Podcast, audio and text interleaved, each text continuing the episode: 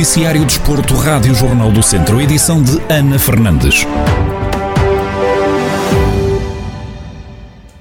O Tondela terminou a temporada com uma derrota na recepção a Passos de Ferreira por três bolas a duas. João Pedro foi o autor dos dois golos beirões neste encontro, que aos olhos de Paco Ayestaran, treinador do Tondela, tinham condições para ter vencido. Eu esperava vencer, eu esperava vencer o Bolonenses, esperava vencer o Farense, esperava vencer este, mas não aconteceu. Creio que neste jogo, inclusivamente no do Farense, com possibilidade de ter conseguido os três pontos. Falei com os jogadores e dei-lhes parabéns pelo jogo que fizeram, mas é claro, os erros pagam-se caros, tanto na baliza contrária como na própria baliza. Foi aí que esteve a diferença. Não fomos tão eficazes como podíamos ter sido. Fomos para o intervalo com um resultado que não era justo. Mas no final a justiça é feita pelos gols. Eles fizeram três, nós fizemos dois. Fizeram três, nós fizemos dois. O técnico admite que sai com um sabor agridoce desta temporada, onde diz que o Tondela queria ter feito mais. A manutenção já estava assegurada há vários jogos, mas, eh, como falei em muitas conferências de imprensa, tínhamos outro objetivo, que era estar mais perto no balanço entre vitórias e derrotas do Tondela, e não aconteceu. Foi uma temporada similar à anterior e, por isso, estamos dentro da regularidade do Tondela nos últimos anos. Talvez tenhamos conseguido assegurar a manutenção mais cedo e com mais tranquilidade, mas queríamos mais e não foi possível. Afinal, a temporada que estava a ser muito boa acabou por ser uma temporada boa. Pepa, treinador do Passos de Ferreira, fala em duas partes distintas, mas admite que no cômputo geral os castores acabaram por ser superiores. Uma primeira parte onde tivemos alguns problemas no, no corredor central, onde o, o Gonzalez é muito inteligente, joga muito bem de apoio e estávamos ali com alguns problemas, mas estava um jogo repartido e talvez até acredito, acredito não, e, e o tom dela melhor, o tom dela melhor na primeira parte do que nós. Na segunda parte ainda bem que, que chegou, deu para corrigir, os jogadores foram fantásticos a perceber onde é que estávamos a ter alguns problemas e na segunda parte fomos, aí fomos nós superiores e acabou por ser uma, uma segunda parte muito boa e uma primeira uh, razoável, mas no, nos 90 minutos penso que, que, tivemos mais oportunidades, estivemos confortáveis no jogo e acima de tudo também com, com alegria, mais na segunda parte, com alegria a jogar e a saber exatamente onde anular o tom dela, que nos estava a criar problemas na, na primeira parte.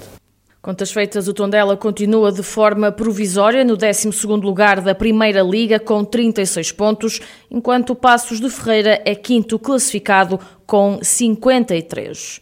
No próximo sábado, o Académico de Viseu tem a grande prova de fogo deste campeonato na recepção ao Varzim. A equipa viziense parte para a última jornada da época sem a manutenção na segunda liga assegurada. Na antevisão ao duelo, Berito Esteves, comentador da Rádio Jornal do Centro, salienta a importância do resultado do jogo da Académica de Coimbra frente ao Vila Franquense para as contas do Académico.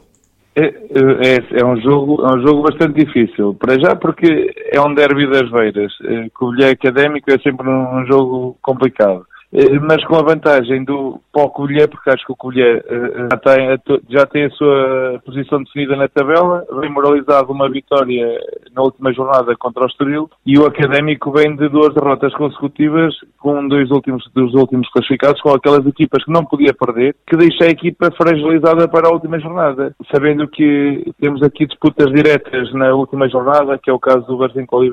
Resta-nos esperar que neste jogo com, com, da Académica o Vila Franquense, este jogo em atraso, que, que, que sorria a sorte à académica de Coimbra para que deixe o Vila Franquense em, numa situação desfavorável e é isso. Marito Esteves acredita que vai ser um jogo difícil, sobretudo para os academistas. É uma jornada em que o académico precisa mesmo de ganhar para não depender de terceiros, mas a correr mal e a correr da pior forma para o académico Viseu, que é ter uma derrota que colher, pode garantir também a manutenção, também dependente do resultado terceiro. Por isso eu acho que para o Académico vai ser um jogo extremamente complicado, vai ser um jogo difícil, uh, por tudo, pelo um derby que é, pela a situação uh, descontraída que o, que o Colher vai encarar este jogo e a situação de pressão que o Académico também vai encarar este jogo. Mas vamos esperar e vamos todos torcer para que o Académico faça um bom resultado O Académico de Viseu vai receber o Covilhã no próximo sábado, no Estádio Municipal de Aveiro, em jogo a contar para a jornada 34, a última desta temporada. O apito inicial da partida está marcado para as 6 da tarde. O futebol de formação já está de volta e o Académico de Viseu já soma dois jogos no torneio nacional da segunda divisão de júniores. Até agora, o conjunto treinado por Roger Almeida registra um empate e uma vitória, o que vale o primeiro lugar. Depois de uma longa paragem, o técnico faz um balanço positivo do regresso à competição. Primeiro, estão, estão extremamente felizes eh, e motivos eh, por, por regresso. Há muito tempo que, que ansiavam que, que, que iniciasse esta competição. Portanto, acho que é mesmo mais por aqui. Uh, a felicidade no rosto deles é bem, bem evidente, bem visível, uh, porque estão a fazer aquilo que mais gostam, estão a competir. Uh, claro que o resultado não é, não é o mais importante, claro que também queremos vencer, é evidente, mas não é, não é o mais importante. Nesta fase é que eles possam mostrar, mostrar a sua qualidade, a sua capacidade e que possam desfrutar do momento, competir. É uma competição muito curta, nem só fizemos dois jogos, onde empatámos um e vencemos o outro, e passa, passa muito rápido, portanto só temos ainda mais, mais quatro jogos, portanto é aproveitar o momento, desfrutar um, e que, que, todos eles possam, possam competir, uh, que estão a fazer aquilo que mais gostam. Sinceramente é mais, é mais por aqui.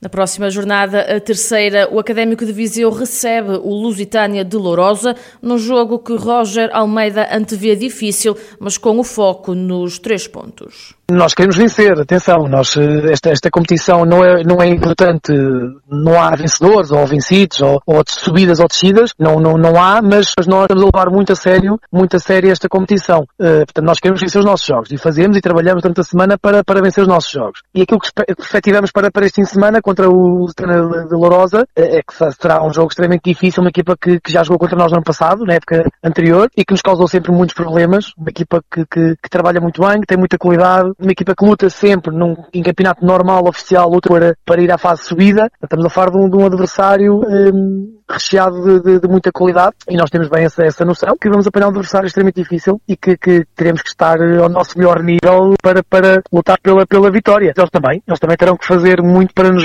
a nós. O Académico de Viseu está no primeiro lugar do Torneio Nacional da Segunda Divisão dos Júniores, com quatro pontos. Até agora, os academistas venceram o Tourizense e empataram frente ao Oliveira de Frades. Na próxima jornada, os Júniores do Académico recebem o Lusitânia de Lourosa no domingo, pelas 5 da tarde.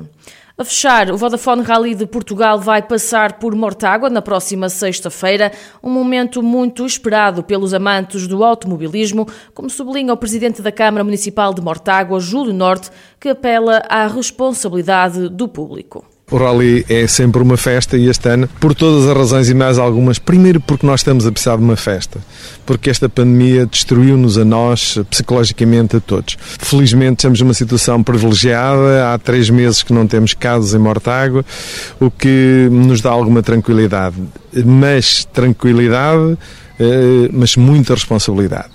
E é isso que eu vou apelar a toda a gente. Nós queremos ter o Rally, mas para isso temos que cumprir as regras de segurança, por um lado da prova, segurança em, em termos de, de, de acidentes, e por outro lado, segurança em termos de pandemia. A máscara é para se usar, e como eu tenho dito, a máscara até dá jeito, por acaso não vai haver muito pó, mas a máscara era característica uh, do ralis. O presidente da Câmara Municipal de Mortágua refere que vão disponibilizar a consulta dos melhores traçados para serem evitadas grandes aglomerações. Nós vamos inclusivamente publicar, portanto, uns textos e, e uns eh, traçados para as pessoas escolherem os melhores sítios para não haver atropelos, para estarmos com separação e para evitarmos ao máximo estas coisas que acontecem agora, como aconteceu com o futebol, etc. Porque nós estamos a ser vistos pelo mundo. Estamos a falar do, de um rally do campeonato do mundo e que nós queremos que seja o melhor. Palavras de Júlio Norte, presidente da Câmara Municipal de Mortágua, a fazer o apelo ao público que se vai deslocar ao troço na tarde da próxima sexta-feira para assistir à passagem do Vodafone Rally de Portugal.